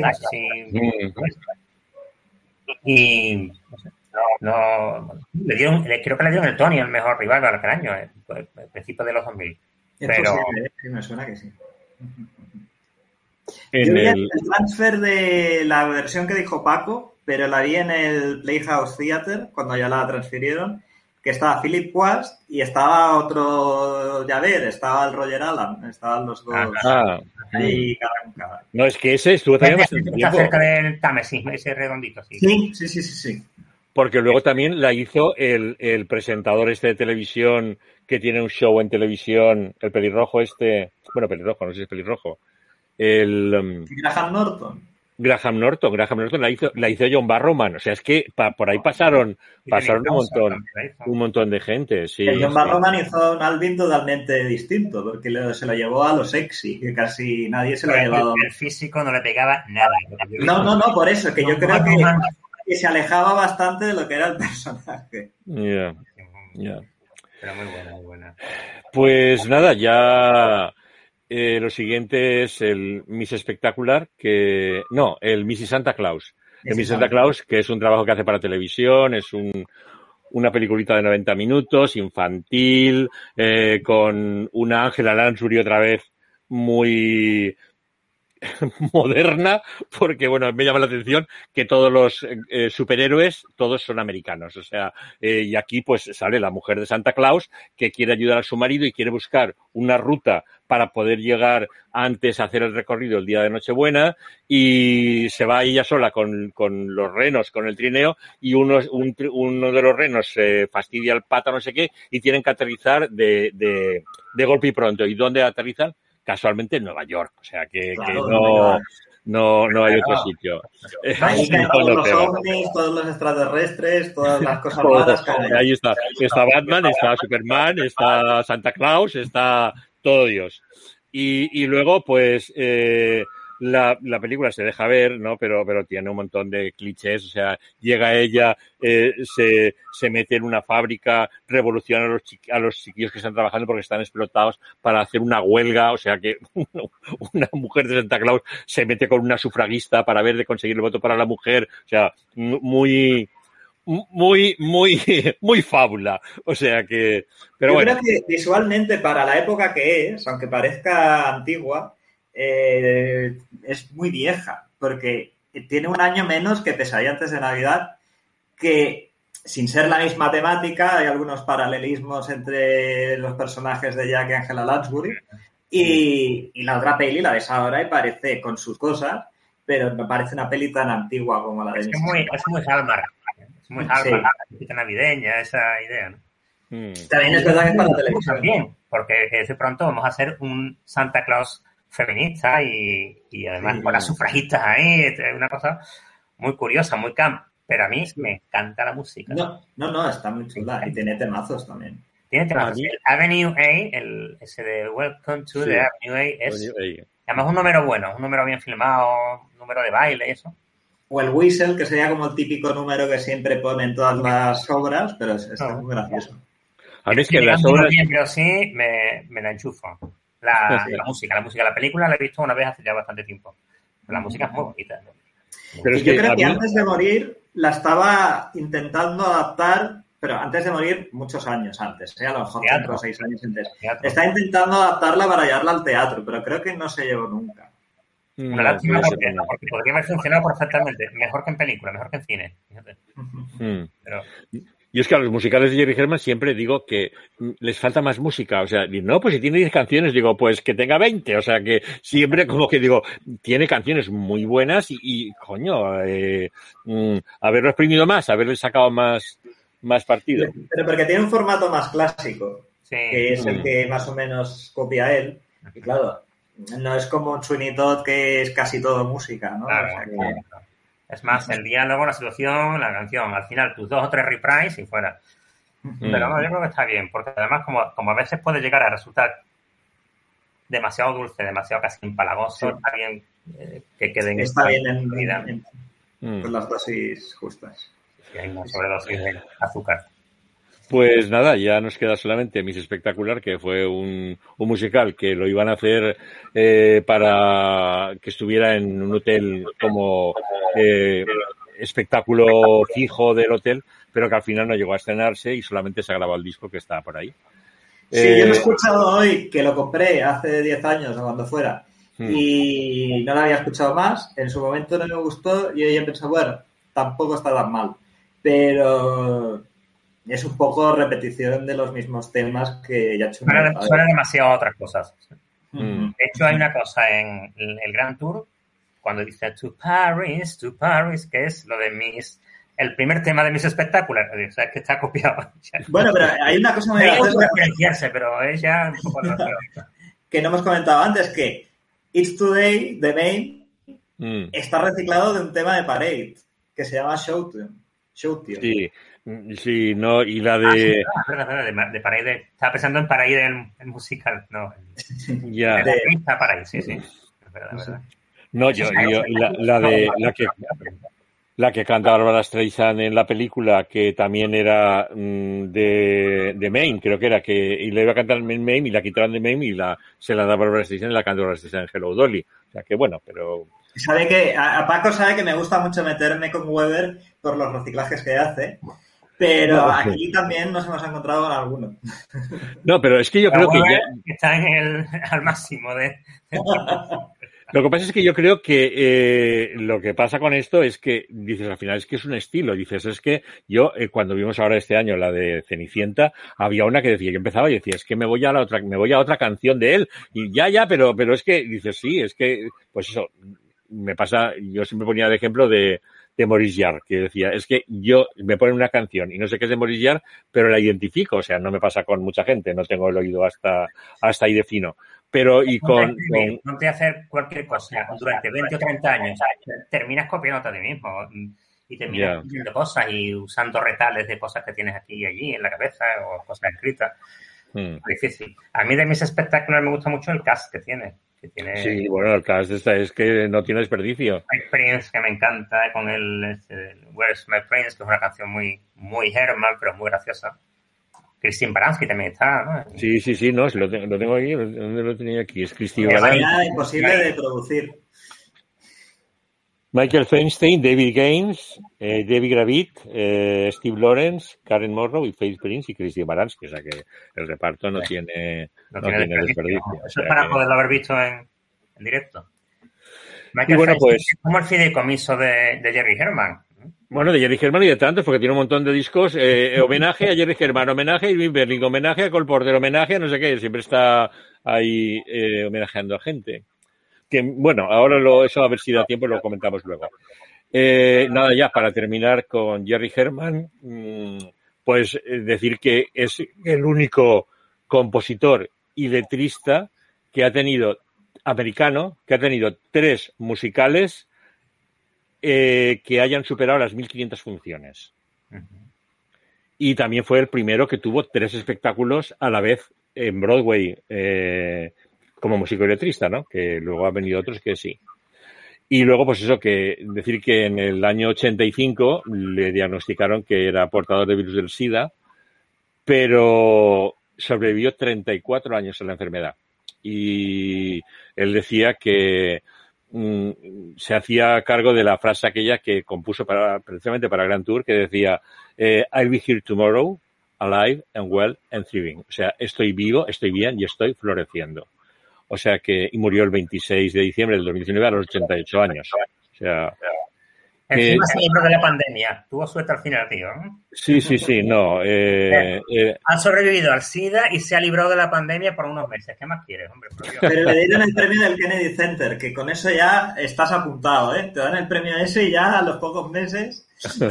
que por cierto, por cierto, el, el, homenaje, el homenaje en el Kennedy Center, que salen ya no me acuerdo ahora, no sé si es a Tom Foster, si es, eh, bueno, eh, hacen todo un, un, un, repaso con todas las canciones, creo que sale Matthew, ¿cómo se llama este? El de Glee, Matthew Morrison, eh, sale Kelsey Grammer y, y, hacen un, un, un mix de canciones espectacular. Pero este es de los mejores, de los que yo he visto del Kennedy Center, de los... Sí. Yo creo que es ese Brooks, no sé si lo habéis visto, es... y el de Mel Brooks. El, ese y el de Mel Brooks me parecen mm, brutales. Que por cierto, mira, lo tiene, lo has puesto ahora Unai precisamente, está puesta la imagen. Pues eh, nada, mm, el tiempo se nos encima, ¿no? Ya son 8 y 11. ya tendremos que ir cortando esto. O sea, mm, ya, pues, en todo caso, adelantar que los podcasts que vamos a lanzar el mes de octubre, bueno, todavía la semana que viene, aún eh, queda uno de septiembre, que es sobre la música de las películas de 007 es en la, en la década de los años 80 con bandas sonoras de John Barry, Bill Conti, Michael Kamen y hasta Michel Legrand. Y eh, los podcasts que sacaremos en el mes de octubre son el cuento musical será de Jesucristo Superstar, eh, luego la playlist será de Tim Rice, pero Tim Rice eh, hemos hecho una selección como letrista en los inicios de él, cuando escribía para cantantes como Elaine Page, David Exek o Elvis Presley, Freddie Mercury o Elton John. Y fundamentalmente hemos recopilado eh, algunas de las letras que escribió para canciones de proyectos en los que él entró, pero que los proyectos existían, como fue el Aladín o La Bella y la Bestia o El Mago de Oz, con canciones de Lloyd Webber. También adaptó las letras de música al francés Starmanía y hemos dejado para un segundo podcast eh, los musicales en los que él participa desde el principio, como puede ser eh, Chess o Lion King o King David o Jesucristo Superstar, eso será en otro. Y el tercer podcast que haremos será el último de la serie de, dedicada a Joan Manuel Serrat, que hemos llamado Homenaje, en el que eh, otro grupo de cantantes cantan sus canciones y con gente como Mina, Lolita, Sole Jiménez, Mocedades, Sabina, Malú, Alejandro Sanz, Marisol, mucha más gente. Y bueno, pues eh, hasta ahí puedo contar, que decía aquel. Eh, ¿Cómo vamos de tiempo? ¿Comentamos algo de lo de Madrid o...? Madrid existe, claro que sí, pero es que esta semana han abierto Broadway, por favor. Ya, ya, ya. Han levantado los teatros de Broadway, los, los, telones de Broadway, que, que Chicago ha abierto, que... No, ya habéis visto la, la, la el ¿Eh? vídeo el vídeo de, de Wicked en la primera función. Con Christine Chenoweth presentándolo. Sí, sí, pero claro, pero es que es que empezar la, la, la música de la abertura y todo el patio de butacas en pie aplaudiendo, interrumpen la obra, o sea, hay unas ganas de teatro. No, ellos como escarpias. Sí, sí, sí. Hay, hay... Manuel llorando literalmente, o sea, estaba emocionado el tío y plantó encima del escenario con las lágrimas saltadas, la cosa. Hmm. Lo de hmm. Chicago, que eso ya han superado 20 o 30 pandemias ya con 30 años que llevan ahí dando el callo. No, y ahora la, la, última ha sido lo de Londres, que en Londres han suspendido las funciones de Regreso al Futuro porque creo que está medio, medio reparto con COVID. Joder, sí, no allá. Sí, creo que ha sido, creo que ha sido hoy. O sea, porque primero cayó Garibich y pusieron a un cover. Que por cierto, pusieron al cover y el cover ha tenido unas críticas espectaculares, todo el mundo flipando con él, que es lo que pasa muchas veces, que dice la oportunidad pues que se presenta un día y ha tenido unas críticas brutales. Y ahora, pues nada, han dicho eso que, que, que no, no, sé si hasta el día veintitantos de este mes no, no vuelven las funciones de, de Futuro. Pero bueno. Y, y nada, o sea. Tampoco me mataré yo para ir a ver Regreso al Futuro, no sé cómo. No, sé. no yo, yo, ya, yo iré a verla, ir a verla porque ir a verla, pero que no es el típico musical, pues lo que he dicho muchas veces, ¿no? Como Ghost o como eh, Pretty Woman o como... Es lo que dices, es que... Tutsi, poco... No, a mí Tutsi sí que me gustó. Son películas que se comen los musicales que vengan después, no pueden. Ya, no, pero Tutsi por lo menos que sí que habían cambiado algo del argumento y del guion y el, y el músico sí que me gusta, que es David Jasbeck, el de Band's Visit, eh. el de el de Mujeres a bordo de un ataque de nervios, el, ya, bien, ahí, tío, que... bien. Pero es que es lo que pasa, que dices, cuando es una cosa tan, tan conocida, eh, me va a sorprender poco. Tienen que, tienen que superar muy mucho para que me llegue, ¿no? Sí, el problema de Tutsi es que todos los chistes que hacían de musicales al cambiarlo de programa de tele a montaje teatral, es que ya lo hemos visto mil veces. Claro, eso, lo has visto en Something Rotten, lo has visto en The Producers, lo has visto en muchos sitios. Ya. Entonces, claro, yo para mí, casi mejor que hubieran dejado el argumento original. Claro, hay un problema de televisión, ¿no? Un culebrón, un culebrón. A mí, a mí el, los cambios que hizo los encontré bien para, claro, ha pasado el tiempo y la, hemos evolucionado la mente, la gente y tal, y yo no lo vi mal. Pero bueno, pero es lo que te digo, que son musicales que dices, jolín, eh, son argumentos que están tan vistos, pero bueno, pero, y es que es lo que decimos, que es que la gente quiere, ay, Pretty Woman, ay, Priscilla, ay, eh, Ghost, ay, y, y le suenan, pues, o, o, cuando son las, las, el musical de Ava o de Sabina o de no sé cuántos. Pereza. Teresa. Yo creo que el cupo, ¿Eh? Yo creo que el cupo de, de, películas adaptables y de artistas musicales adaptables a teatro, yo creo que ya está. ¿eh? O sea, deberían inventarse argumentos nuevos de cosas nuevas. O hacerlo no sé cómo. De otra manera. Pero yo, yo creo que el problema. y hacer Promises, Promises, que es, para mí, de mi criterio, es una obra maestra del musical. Claro. Y la película es. Imagínate, Estamos hablando de El apartamento de Billy Wilder y de Burbacarak y Hal David. O sea que claro. también estamos hablando de Pecata Minuta. O sea que, que no. No. Bueno, y Ángel, tú que ya has visto el, el Golfus de Roma, que... Buenísimo, hay que ir a ver Golfus de Roma, la latina. Bueno, yo no lo he visto en la latina, lo he visto en el Teatro Romano de Mérida, que es, es un plus, la verdad, es un plus. Pero me ha gustado mucho, una función muy divertida, un concierto muy diferente.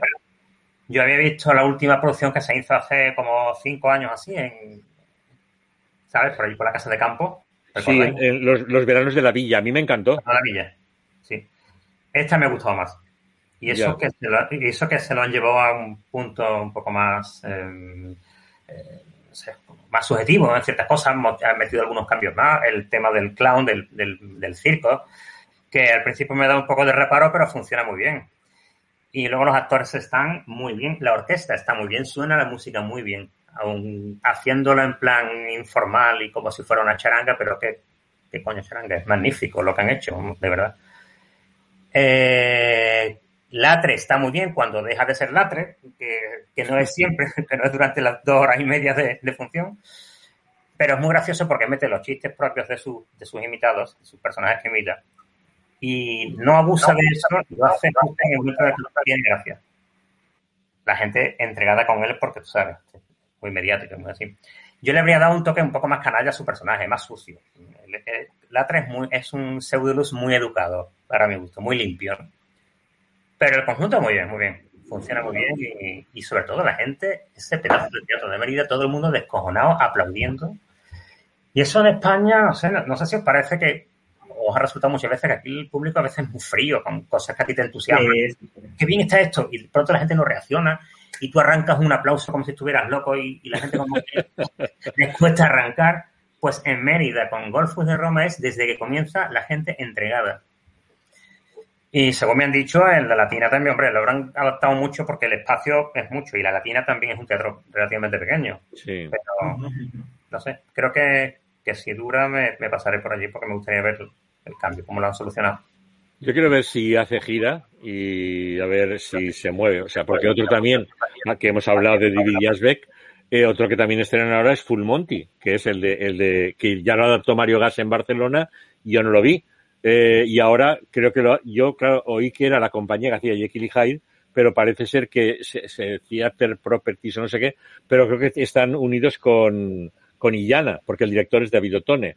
Entonces, y ese sí que he leído que viene aquí a Valencia, o sea que eso también supongo que, que hará gira. Vuelve Ghost, que yo Ghost ya la vi la vez pasada, ahora vuelve con el reclamo de que han metido a Bustamante, Bustamante. de protagonista y a otro chico que no sé qué, no, no lo conozco, pero que, y bueno, y por supuesto vuelve el Rey León y, y, Tina, que yo Tina, pues ya comenté la otra vez que la vi en Londres y que vista, o sea que a mí tampoco es un musical que me aporte. Me gusta mucho Tina Turner, pero y conozco su vida, entonces lo musical me, me aporta poco. Está muy bien como, como un espectáculo, más que como un musical, para mí, para mí. Pero... Yo la única que pega, pega que pongo a casi todos estos estrenos y a los que se hacen en Barcelona es que son cosas que ya se han visto antes. Es, Se va por obras que hay por hacer, ¿no? y hace falta un Maricel. Hace falta un nuevo Oh, por, favor. ah, un nuevo, un nuevo, vale. Bueno, no, no un nuevo Maricel, un musical que esté haciendo. Exactamente. Nuevo. Maricel parece que es eh, como ahora Gris también, que vuelve y dice. No, no, es que es eso, es un bucle continuo. Gris no sé cuántas veces se puede hacer más. Pero algo original, hombre, estaba ahí el médico, no sé, ¿qué os parece? No, pero el médico es que ahora iban a hacer eh, la historia interminable y iban a hacer los pilares de la Tierra y parece que con toda la pandemia se ha quedado todo paralizado. O sea que. Mm, y yo creo lo que decías, decías es que hay que hacer algo original. Yo creo que el problema no está en los autores. Yo creo que el problema está en los productores. Que los productores dicen, ¿qué me vas a traer? Un musical de qué? De, de una mujer que se vuelve loca. Que, no, no, déjate de historia.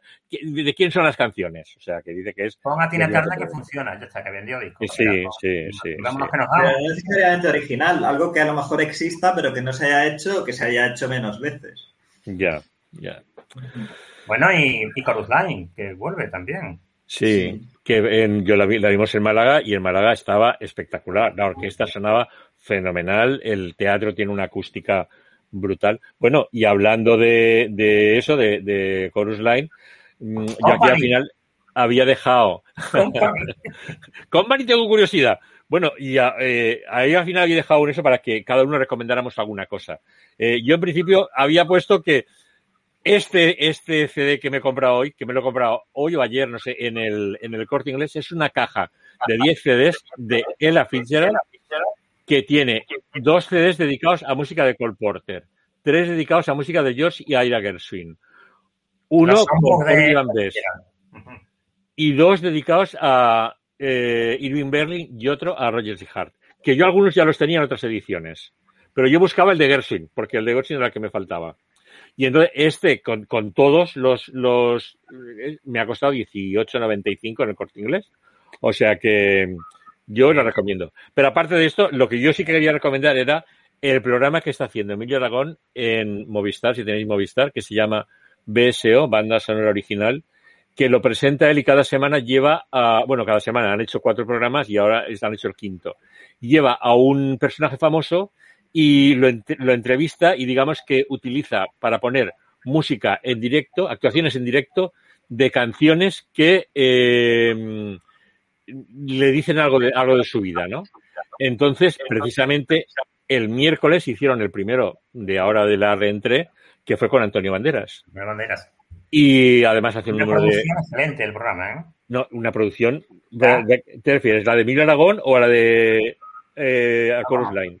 El, el, banda sonora original de Miguel Aragón. Sí, está, sí, sí, sí, está muy bien producido. No, no, pero una pasada. O sea, yo digo, con música en directo y además es lo que me gusta además de él, que tiene ese toque de humildad que ahora salgo aquí y te toco el xilofón o te toco el saxo o te toco un acordeón, pero así del montón. O sea, Como sin... tiene la cosa, pero muy bien hecho. ¿no? Bien, sí, sí, sí, muy bien, muy bien.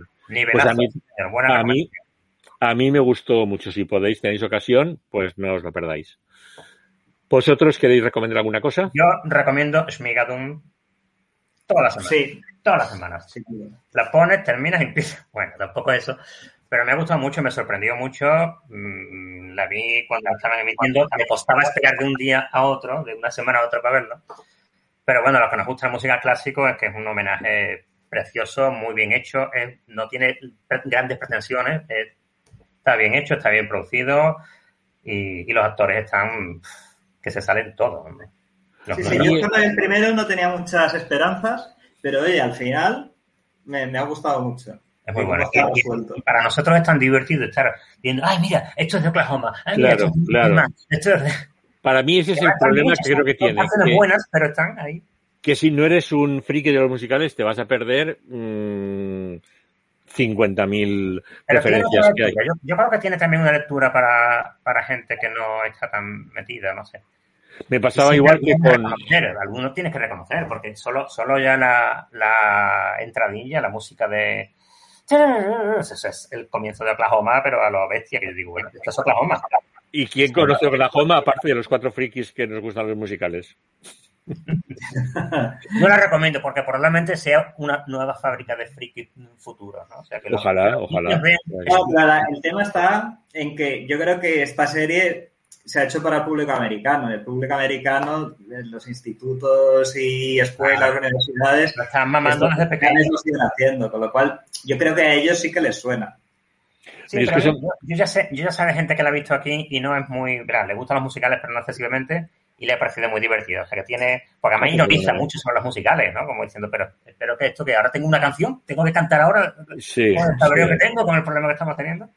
Mm. Gracioso porque además habla mucho de eso, de lo que a la gente que no le gustan los musicales le, le resulta tan absurdo que de pronto empiece todo el mundo a cantar. Y, Mm. y ese- esa cosa que parece una tontería, yo es mi primer recuerdo que tengo de un musical. Estar viendo, creo que fue Juan Miguel, cuando pequeño, y escuchar que decían, joder, otra vez empiezan a cantar. Y yo miraba alrededor, yo tendría 5 o 6 años, 8 Más, un años. clásico. Y yo decía, Y como, creo que sigue pasando. "Ah, que no paren de cantar todo el tiempo. Ya Ya. estaba yo enfermo por entonces. Ya, eso, ya, ya me entró el, este virus. El virus. ¿Y tú, Miguel Ángel? Pues mira, como sé que Ángel tiene prisa, a hacer una No, no, no, no, yo, yo muy bien, muy bien, vamos bien. breve, Ah, vale, vale. pero friki, que es el musical Silence, Ah, que es bueno. Ah. una parodia de Bueno. El silencio de los corderos con unos temas muy divertidos y obscenos que no voy a decir aquí, pero que si se compran el CD o lo escuchan en YouTube, que creo que alguien lo ha colgado, creo que lo han colgado los propios autores. Eh, es muy divertido. Yo lo vi en un bareto cutre de Nueva York, que creo que es donde lo hacían, y está muy divertido, la verdad. Ya. Si os ha gustado la película y si no os ha gustado, hace gracia igual. O sea Qué que bueno, qué bueno. Mucha Bueno, pero la, la película es que la conocemos todo el mundo. Entonces, si le pillaros. Yo es que recuerdo que la última vez que fui, que fui con David Saif, me metieron a ver, bueno, metieron no, mm, me saqué yo la entrada y entré. Un musical que era sobre la guerra de las galaxias y era lo más cutre. Yo, yo estaba que me subía por las paredes. O sea, porque digo, bueno, yo esto voy, eh, lo, lo veo aquí en una escuela de, en un fin de fiesta de un colegio y vale. Pero que yo haya ido a Broadway, que me esté cobrando en mitad, a, a mitad de precio 50 dólares por ver unos que salen allí, tres. Hombre, que, que- que llevaban eh, eh, la nave espacial estaba hecha con una caja de cartón y salían con la caja de cartón cogida así. Luego, cuando querían hacer el personaje de Iwan McGregor, se ponían una, una caraseta de esas de, de- de broma de los niños con los, los encima de la cabeza y ahora eso Iwan McGregor. Yo decía, bueno, pero esto, esto, esto en qué cabeza cabe. Aquí, ¿dónde está la cámara oculta? ¿Quién me está filmando? Y, y, y, y bueno, y sin embargo, iba con David Sey y David Sey, está fenomenal, está fenomenal. Digo, está fenomenal tu tía, o sea que vamos a ver, me hubiera quedado en el hotel. O sea que, y ese decir que Silence es cutre también, ¿eh? Porque cuando Ya, sí, que se la bueno, cara- bueno, es la intención. Claro, es que es David, David, tú conectáis con ese tipo de, como os gusta también, que también tú me la has dicho y también me la defiende, la de, ¿cómo se llama esta? La del, um, ¿cómo se llama? Este que ha habido un desastre nuclear y el, el- tóxico. El Vengador Tóxico. Ah, está fenomenal. Yo digo, pero ¿cómo? El Vengador Tóxico. El musical, ¿eso cómo se come? Que sí, sí, que está muy bien, que está muy bien. Y yo, está muy bien, está muy bien. Y yo digo, "Uf, no, Yo decir a que el CD no me gustó, pero cuando lo vi en Londres me hizo gracia. Del Ha Vengador. llegado un punto en el que tú ya puedes decir cualquier frase que quieras y debajo poner The Musical. de México. El título que quieras, igual. ya, sí, sí, sí, o sí. A New Musical, cualquier cosa. Bueno, Xanadu estaba muy gracioso porque ponía Xanadu el musical, en serio. De acuerdo. ya. De coña total. Pues muy bien, familia. Ha sido un gustazo. Eh, y nada, cuando nos ponemos a hablar de lo que nos gusta, las horas se nos echan encima. Eh, esperamos que a la gente le haya llegado, le haya gustado. Y como decían aquellos, si os ha gustado, recomendárselo a sus amigos. Y si no, también. o sea que, Y si no, para eso está la Wikipedia, para que se lo miren con los datos más precisos. exactamente. Nos habrán olvidado mucho, pero no hace falta tanto datos, claro que no. Y larga Pues- vida a Jerry Herman. Sí, sí, sí. No, no, es que yo ya te digo, hay, hay canciones de esas que Dios que me las pondría todos los días. Ya no es el List Today, The Best of Time. O sea, Podríamos terminar con The Best of Times, quiero yo. The Best of de, Time. de- No, de hoy. no, y, y en la de Tap, Tap Your Travels Away, Tap Your Travels Away. O sea, es que, es que tiene, son musicalmente y, y las letras no tienen desperdicio. Siempre redundando en lo mismo, ¿eh? Eh, La realidad es una mierda, olvídate, sueña, cosas. Efectivamente. O sea, mirándose a su propio ombligo, porque lo que este hombre ha tenido que pasar, fíjate, ser tan Sí. querido, tan querido, después tan rechazado, tan rechazado. Su vida personal habrá sido, Ya, fíjate, una cosa, ¿no? ya, ya, ya. Pero bueno, no empecemos a hablar otra vez que me tengo que ir. Muy bien. Pues nada, muchísimas gracias a los dos. Muchísimas gracias, a ti, también Paco. Y a ti, Paco. A saludo. Unai y a Miguel desde la sombra, que han estado ahí tocando las teclas para que esto más o menos salga bien. Y hasta una próxima ocasión. Muchísimas gracias a todos. Gracias. Bye bye. See you. Bye. ¿No te encantaría tener 100 dólares extra en tu bolsillo? Haz que un experto bilingüe de TurboTax declare tus impuestos para el 31 de marzo y obtén 100 dólares de vuelta al instante. Porque no importa cuáles hayan sido tus logros del año pasado, TurboTax hace que cuenten. Obtén 100 dólares de vuelta y tus impuestos con 100% de precisión. Solo con Intuit TurboTax. Debes declarar para el 31 de marzo. Crédito solo aplicable al costo de la presentación federal con TurboTax Full Service. Oferta sujeta a cambios o cancelación en cualquier momento.